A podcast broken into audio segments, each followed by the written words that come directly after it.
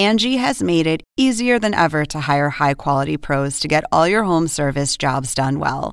Just bring them your project online or with the Angie app, answer a few questions, and Angie will connect you with local pros who match your specific needs. Or book a service instantly at an upfront price. So join the millions of homeowners who use Angie to care for their homes and get your next home service job done well. Download the free Angie mobile app today or visit Angie.com. That's A N G I.com. Angie has made it easier than ever to hire high quality pros to get all your home service jobs done well. Just bring them your project online or with the Angie app, answer a few questions, and Angie will connect you with local pros who match your specific needs. Or book a service instantly at an upfront price. So join the millions of homeowners who use Angie to care for their homes and get your next home service job done well. Download the free Angie mobile app today or visit Angie.com. That's A N G I.com.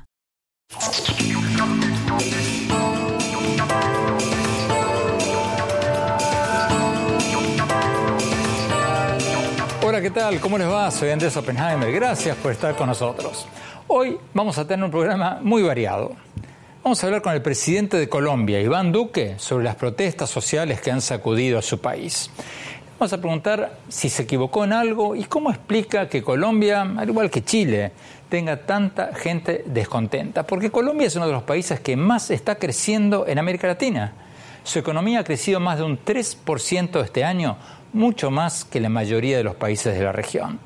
Y según el Índice de Desarrollo Humano de las Naciones Unidas, que acaba de salir, Colombia ha mejorado su posición en el mundo del puesto número 95 en el año 2003 al 79 hoy. O sea, subió 16 lugares.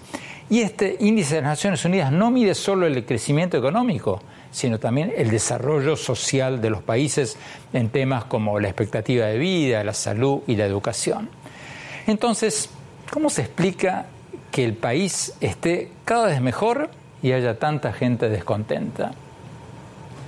Y más tarde en el programa vamos a cambiar de tema. Vamos a hablar con uno de los motivadores más exitosos de América Latina, el mexicano Daniel Aviv. Tiene 5.4 millones de seguidores en Facebook, 5.1 millones de seguidores en Instagram y está llenando estadios en toda América Latina. Un fenómeno internacional. Creo que definirme sería limitarme, querido Andrés. Eh, creo que me dedico a los primeros auxilios del alma, ¿sabes? sería como, sé que es algo poético, idealista, pero he vivido tantas mutaciones en mi vida que en este momento en mi vida estoy en este proceso todavía de transformación. Bueno, empecemos con las protestas sociales en Colombia. Vamos directamente a la entrevista con el presidente de Colombia, Iván Duque.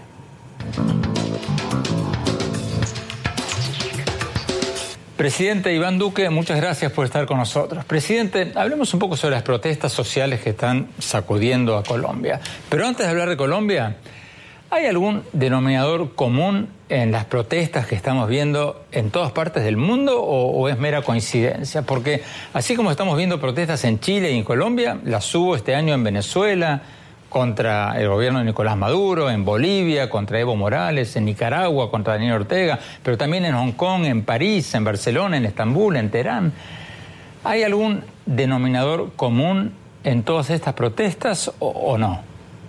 Bueno, yo diría lo primero, Andrés, que estamos con una ciudadanía nueva en el mundo, que se expresa y que se expresa de manera vibrante, que busca distintos instrumentos y mecanismos para hacer sentir su voz. Y claro, uno, uno podría decir, sí, hay elementos comunes. Hay elementos comunes que tienen que ver primero con desigualdades, porque en efecto son muchas las desigualdades acumuladas a través de los años y hay una ciudadanía que hoy hace parte de una clase media emergente que está reclamando muchas más atenciones por parte del Estado y creo que esto ayuda a fortalecer la democracia. Pero también, sin lugar a dudas, hay particularidades propias de cada país. En algunos lugares se acentúa mucho más la lucha contra la corrupción, en otros tener más recursos para la educación o la salud, en otros sencillamente hay rechazos a regímenes autoritarios. Entonces, claro, hay, hay vínculos comunes y hay particularidades de cada país. Pero yo lo que creo es que estas expresiones de la ciudadanía tenemos que convertirlas en una gran oportunidad Y yo lo veo particularmente en el caso de Colombia. Colombia es un país que ha tenido grandes progresos en las últimas tres décadas, pero al mismo tiempo es un país que tiene desigualdades que nosotros estamos enfrentando desde el gobierno nacional.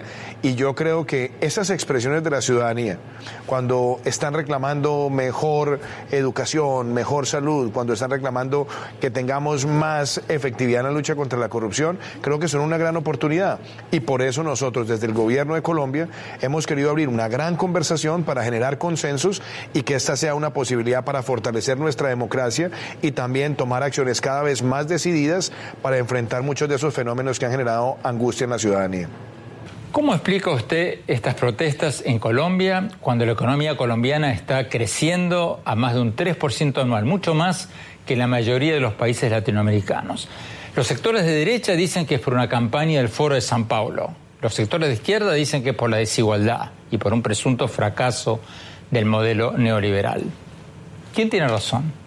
A ver, yo diría, Andrés, desagregando los puntos que mencionas, yo desde hace muchos años he sido crítico del modelo neoliberal. Yo creo que el modelo neoliberal de los años 90, que pretendió resolver los problemas sociales siempre desde una óptica exclusiva de mercado, fracasó como también creo que fracasó el socialismo del siglo XXI con sus patrones estatistas porque arruinaron a muchos países.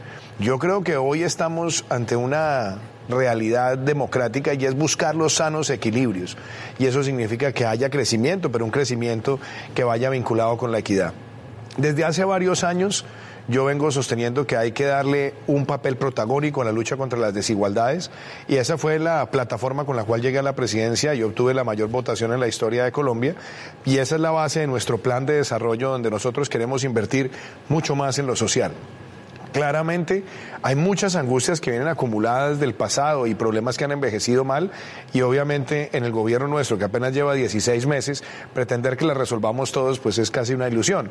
Lo que sí es que queremos abordarlas y por eso tenemos un plan de desarrollo que le está poniendo recursos como nunca antes a resolver brechas sociales y que nos motivan a nosotros a estar todos los días en contacto con la ciudadanía pero también vimos en, las semanas anteriores al paro nacional que muchos sectores trataron de exacerbar odios basados también en argumentos que no eran ciertos.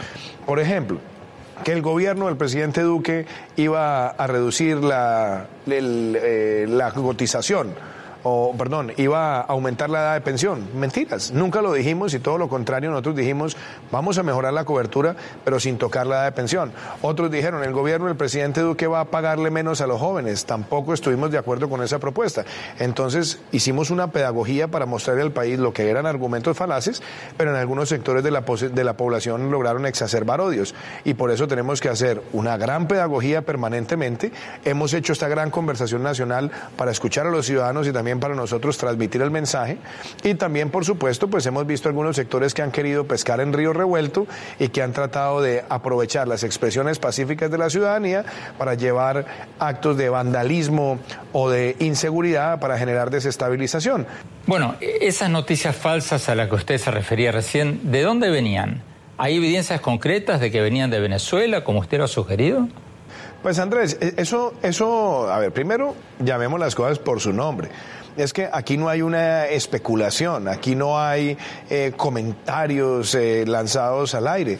Claramente cuando se empezaron a presentar las protestas en Ecuador y en Chile, usted recordará que el propio Nicolás Maduro y también eh, Diosdado Cabello dijeron públicamente que venía un gran tsunami en América Latina y que además ellos estaban respaldando muchas de las expresiones.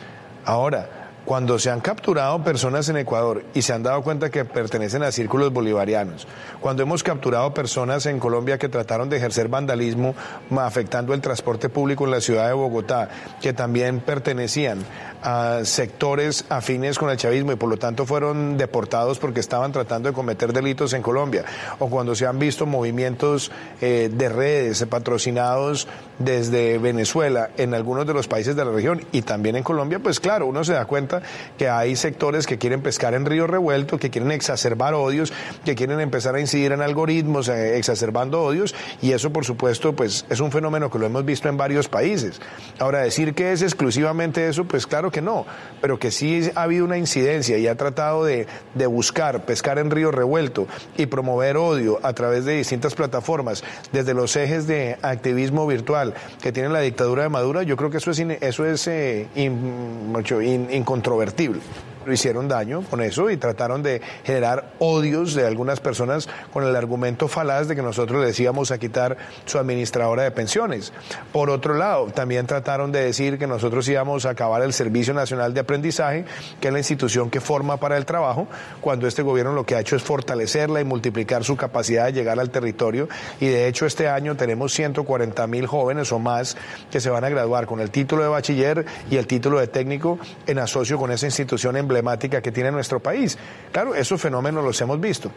Pero de nuevo, como digo Andrés, sería injusto decir que es exclusivamente eso lo que ha detonado las expresiones. Entonces yo creo que la palabra para mí importante de todo esto, Andrés, es resiliencia es convertir adversidades en oportunidades y yo creo que esta es una gran oportunidad para que a través de la conversación nacional podamos escuchar las voces de todos los ciudadanos y seguir construyendo una agenda de futuro para Colombia. Tenemos que ir a un corte. Cuando volvamos, le vamos a preguntar al presidente de Colombia cómo va a hacer para volver a encarrilar al país cuando su popularidad es muy baja y más de un 74% de los colombianos están de acuerdo con los motivos de las recientes protestas. Y después vamos a tener al motivador mexicano Daniel Aviv. No se vayan, ya volvemos.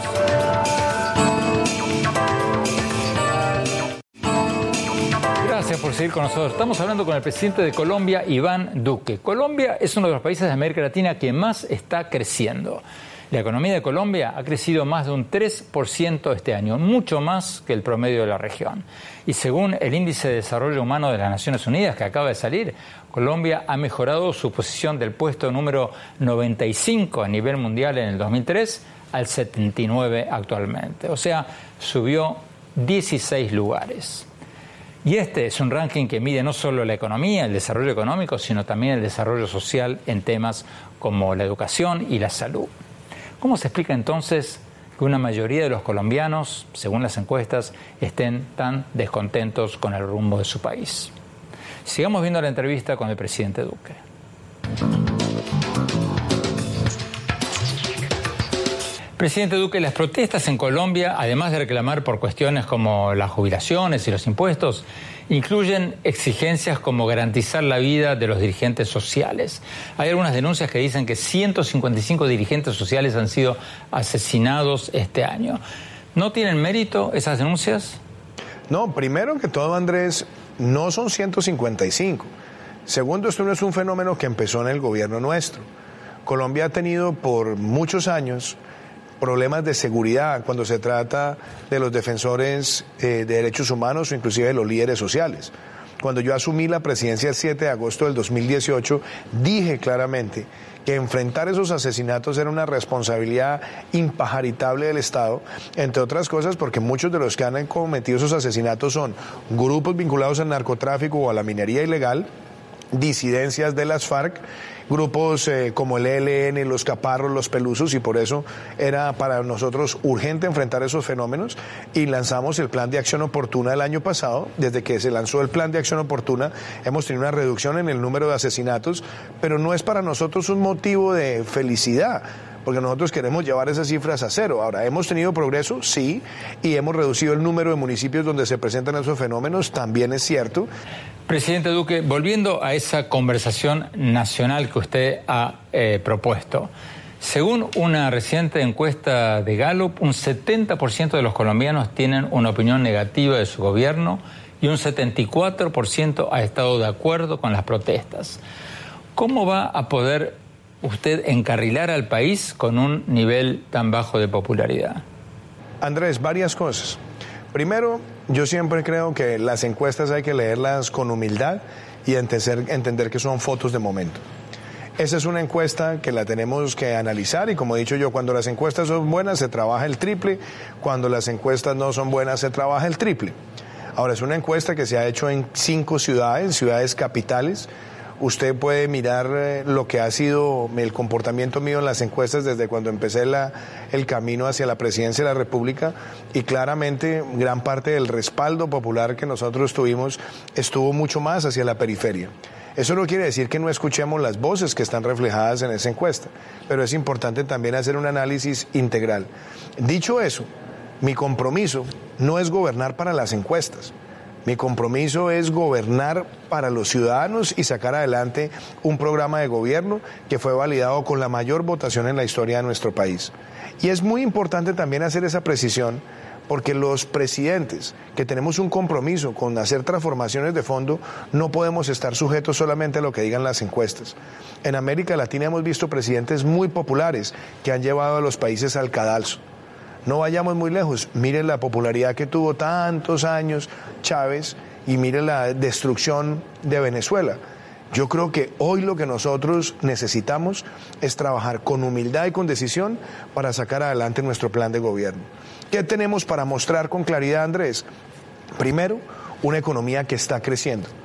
Cuando empezó nuestro gobierno recibimos una economía creciendo al 1,4, hoy crece por encima del 3, por encima del promedio de América Latina, del promedio mundial, del promedio de la OCDE. Dos, es un país que está trayendo más inversión.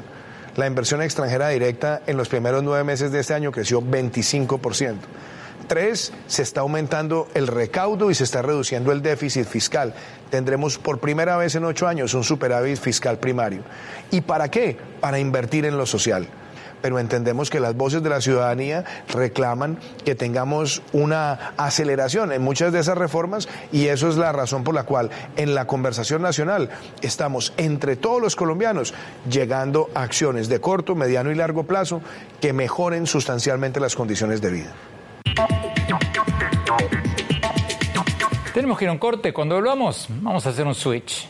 Vamos a hablar con el motivador mexicano Daniel Aviv. Se ha convertido en un fenómeno internacional, con más de 5 millones de seguidores en Instagram y más de 5 millones de seguidores en Facebook. No se vayan, ya volvemos con él. Gracias por seguir con nosotros. Como les contaba al principio del programa, el motivador mexicano Daniel Aviv se ha convertido en un fenómeno de las redes sociales y está llenando estadios en toda América Latina. Tiene más de 5.4 millones de seguidores en Facebook y más de 5.1 millones de seguidores en Instagram. Impresionante. Veamos la entrevista.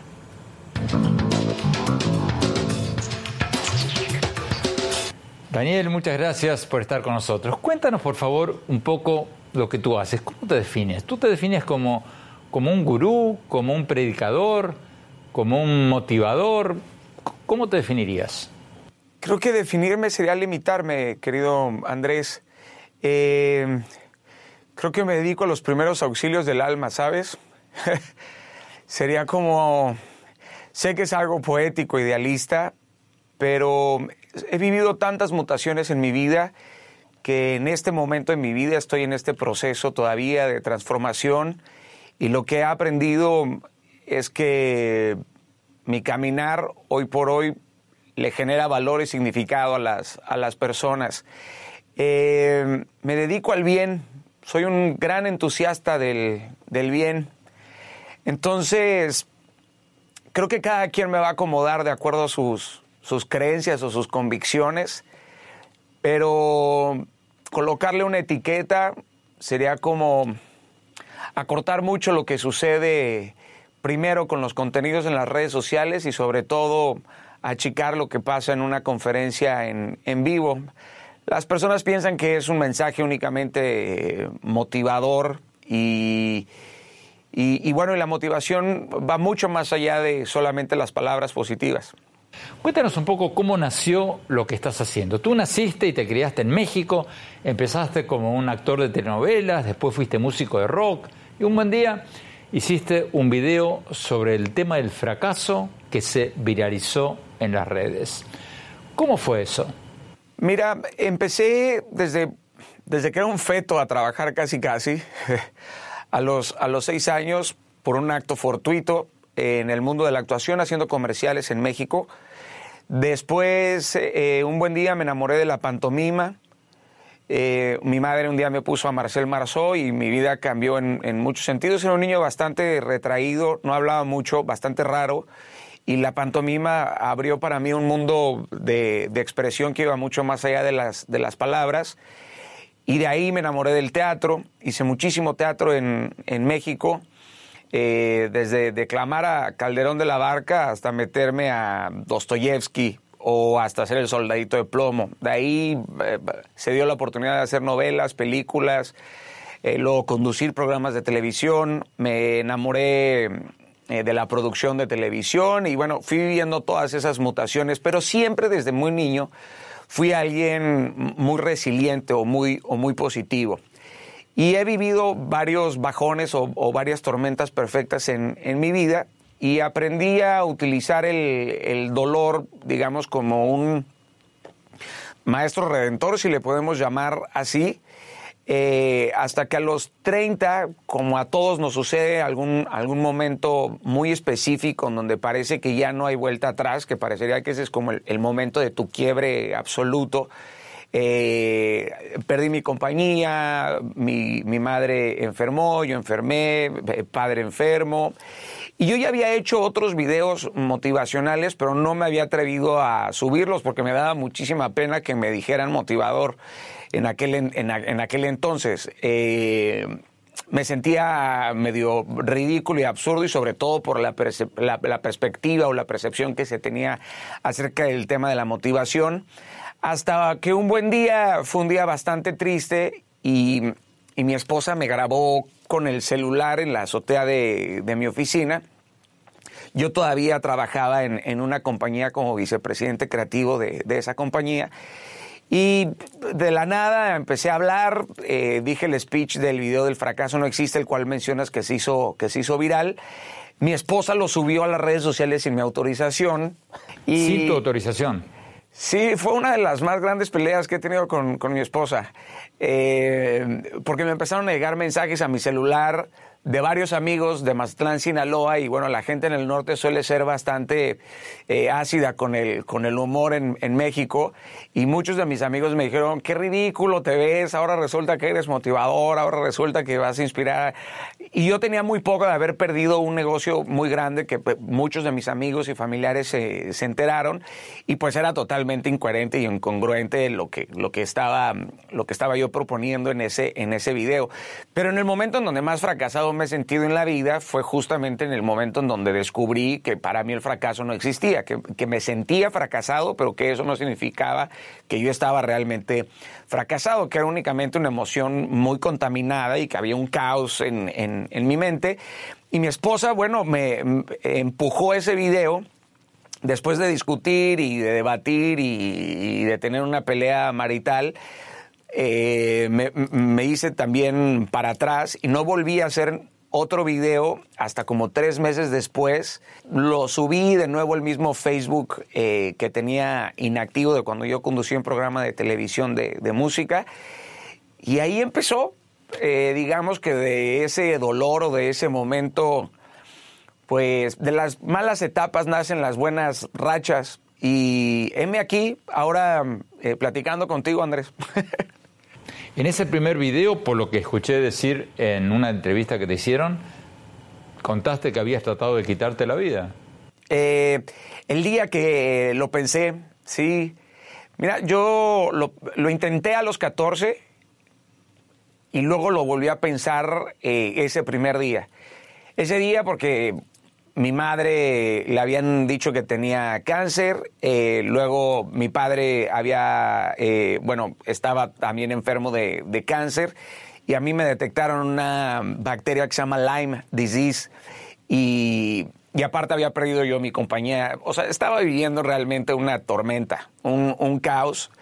Y mi esposa se dio cuenta, eh, tenemos una relación muy, muy bella y muy, muy profunda, y ella sabía perfectamente lo que yo estaba pensando y de regreso, de regreso a casa me dijo, yo no me casé con un hombre que, que se da por vencido. Y, y, ella fue la que me dijo, ¿por qué no hacemos este video? Exprésate, dime cómo te sientes. Y yo tenía muchísimo, muchísima frustración porque no me estaban saliendo bien las cosas y siempre, siempre había sido alguien que lograba levantarse, pero en este momento era de verdad caótico. Cuando hablamos de la depresión y de la ansiedad, hay personas que trivializan muchísimo eh, el tema de la, de la ansiedad o de, o de, las emociones contaminadas.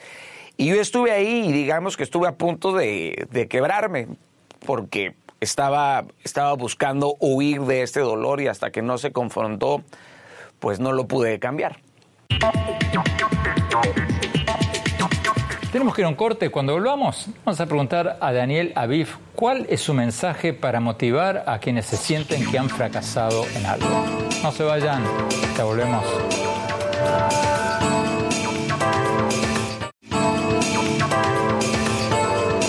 Gracias por seguir con nosotros. Estamos viendo la entrevista con el motivador mexicano Daniel Aviv. Tiene más de 5.4 millones de seguidores en Facebook y más de 5.1 millones de seguidores en Instagram y llena estadios en toda América Latina. Impresionante. Sigamos viendo la entrevista.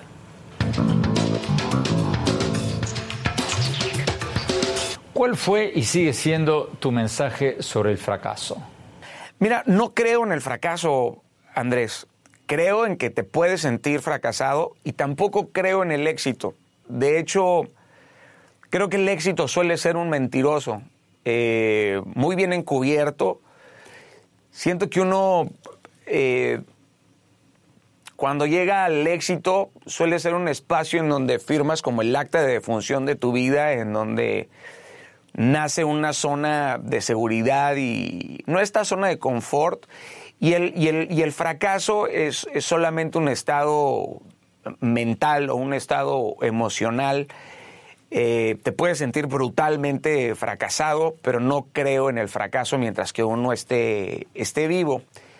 Y parecería un mensaje muy simplista, eh, muy básico o, vacío, pero he encontrado muchísima complejidad en, esta forma de, mirar la, vida. Y el, y el mensaje va mucho más allá de, de cómo salir del fracaso. En realidad mi mensaje no es únicamente para aquellos que están cruzando algún desierto o algún éxodo en, su vida, sino para aquellos que también están bien y que pueden estar mejor o que si ya llegaron al top a lo mejor de sus estándares, ahora les toca ayudar a otros a estar igual. Creo en esta capacidad de, de, motivar y de inspirar. Y ese sigue siendo el mensaje, es que es un mensaje de reconciliación humana justo en este momento en donde estamos viviendo cada día más individualizados, aunque estamos hiperconectados o hiperglobalizados, eh, sabemos todo menos, menos ser felices y, al parecer cada día nos cuesta mucho más trabajo y hay que comenzar a redefinir pues el significado del fracaso, del éxito, de la felicidad, porque el mundo está mutando y estos conceptos continúan en, en transformación. ¿Cómo explicas tus millones de seguidores? ¿Hay hoy en día una mayor necesidad de la gente de ser motivada, de, tener motivadores? ¿La gente está peor o, es lo mismo de siempre? Porque bueno, en Estados Unidos siempre Billy Graham llenaba estadios hace varias décadas. Sí, eh, no, y bueno, pero yo creo que todos somos motivadores, Andrés. Yo estoy seguro que tú has sacado a alguien de la depresión con un todo va a estar bien a ti seguramente tu mamá o algún amigo eh, tomándose una cerveza te dio algún consejo bastante básico, de repente te cayó el 20. yo no creo, eh, mis plataformas no es un tema de seguidores, para, para, no es un culto a mi personalidad, aunque hay una cierta percepción acerca de la motivación, eh, lo que yo hago es generar contenido que considero que es de valor y de significado. Hay un buffet gigantesco en el ecosistema digital de diferentes contenidos, hay desde comedia, hay hasta burla. Es muy democrático y muy tiránico eh, el, mundo digital, pero lo que yo hago es generar este contenido buscando eh, crear un espacio real de vinculación, porque hoy por hoy, bueno, eh, no podemos pensar que una relación digital se puede comparar con una relación de corazón a corazón o, la única forma de vincularte es como darle la mano a alguien o, o abrazar a alguien. Los sistemas educacionales están quebrados, ¿cierto? Porque no, no hay clases de autoestima, no hay clases de dominio propio, no hay clases de expresión corporal, no hay clases de comunicación asertiva. Eh, y yo, yo creo en esta forma de, de, de educar integralmente, de no nada más educar la mente, sino también de fortalecer el corazón y de conectar la mente con el corazón y con, y con el espíritu. Tenemos que ir a un corte. Cuando volvamos, le vamos a preguntar a Daniela Biff cuál es su opinión sobre las religiones. ¿Y qué le preguntaría al Papa si pudiera hablar con él? No se vayan, ya volvemos.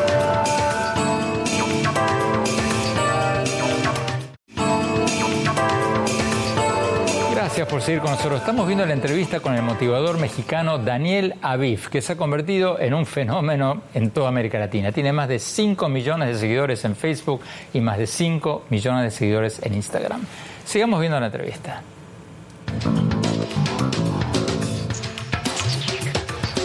Daniel Aviv, te escuché decir en una entrevista que tú no eres un hombre religioso y que crees que la religiosidad ha hecho un pésimo trabajo en el mundo.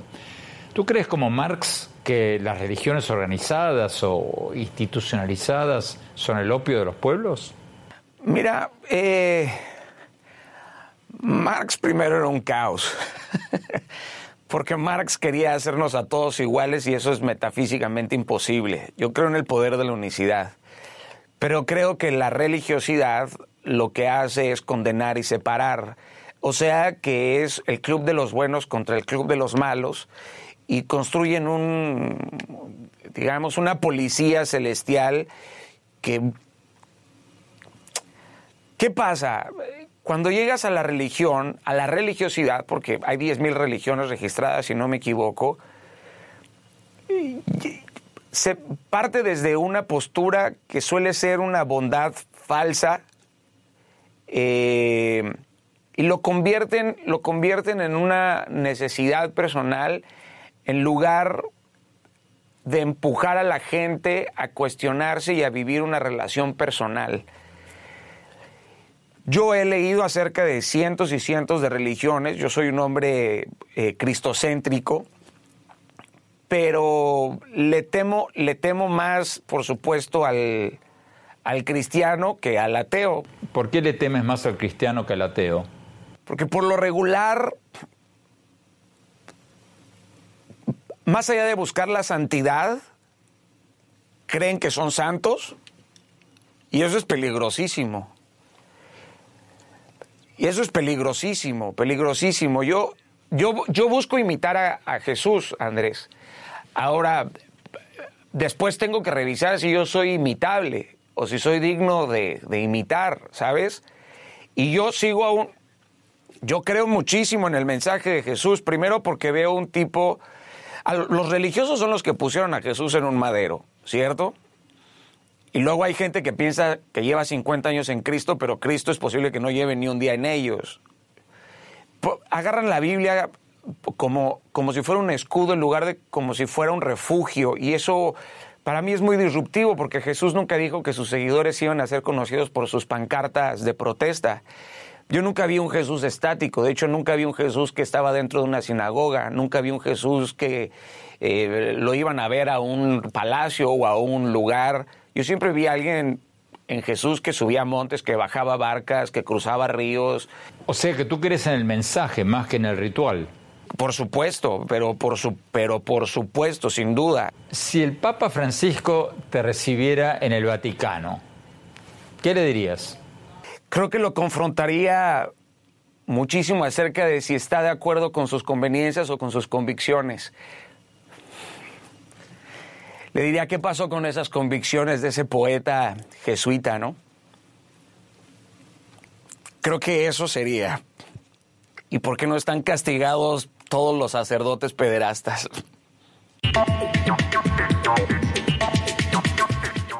Tenemos que ir a un corte. Cuando volvamos, mi opinión sobre el tema con el que arrancamos el programa de hoy. Las protestas en Colombia y en todo el mundo. No se vayan, ya volvemos.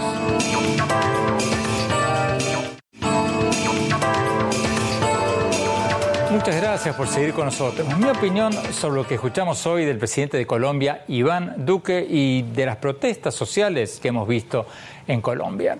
En primer lugar, es obvio que hay necesidades no cubiertas en Colombia y es obvio que hay reclamos justos de muchos sectores para que se reparta mejor la torta del crecimiento económico en Colombia. Pero también es obvio que a Colombia le ha ido muchísimo mejor que a la Venezuela de Nicolás Maduro, que ha celebrado estas protestas sociales en Colombia. No hay comparación. Colombia es uno de los países con mayor crecimiento de América Latina. La economía de Colombia va a crecer más del 3% este año, mientras que la de Venezuela va a haber caído un 25% este año. Cifras de la Comisión Económica para América Latina y el Caribe de las Naciones Unidas. Y según el nuevo ranking de desarrollo humano de las Naciones Unidas, que mide no solo el crecimiento económico, sino también el desarrollo social de los países en temas como salud y educación, Colombia ha mejorado su posición en el mundo del puesto número 95 a nivel mundial en el año 2003 al puesto 79 el día de hoy. O sea, subió 16 lugares. Y Colombia hizo todo esto en democracia, sin las miles de ejecuciones extrajudiciales que las Naciones Unidas verificaron en Venezuela tan solo en los últimos dos años, y sin los más de cuatro millones y medio de venezolanos que viven exiliados o refugiados en el exterior. Entonces, Ojalá que esta conversación nacional, así la llama el presidente Duque, este diálogo que se va a iniciar en Colombia, ojalá funcione. Ojalá que Colombia pueda seguir creciendo y pueda repartir mejor los frutos del crecimiento sin frenar las inversiones. Porque, como lo hemos dicho mil veces, sin inversión no hay crecimiento y sin crecimiento no hay reducción de la pobreza a largo plazo. Y el que diga otra cosa está contando cuentos chinos. Bueno, se nos acabó el tiempo. Los invito a visitar mi blog, mi blog sobre política, economía, tecnología, innovación, educación, en el sitio de internet andresopenheimer.com. Si se registran ahí, les vamos a mandar todas las semanas por email mis artículos del Miami Herald y nuestros más recientes programas de CNN. Les recuerdo la dirección andresopenheimertodoseguido.com. Y síganme en mi Twitter, arroba Oppenheimer en mi página de Facebook, Andrés Oppenheimer, y ahora también en Instagram, en Andrés Oppenheimer Oficial. Gracias por habernos acompañado. Hasta la semana próxima. Oppenheimer presenta. Llega usted por cortesía de Banco Falabella. Hablamos mirándote a los ojos.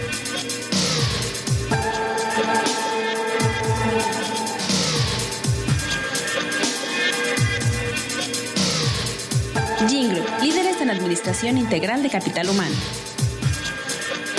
Estudia en Argentina. Carreras acreditadas internacionalmente. Residencia universitaria. Aranceles a tu alcance. UADE, una gran universidad. Arcos Dorados.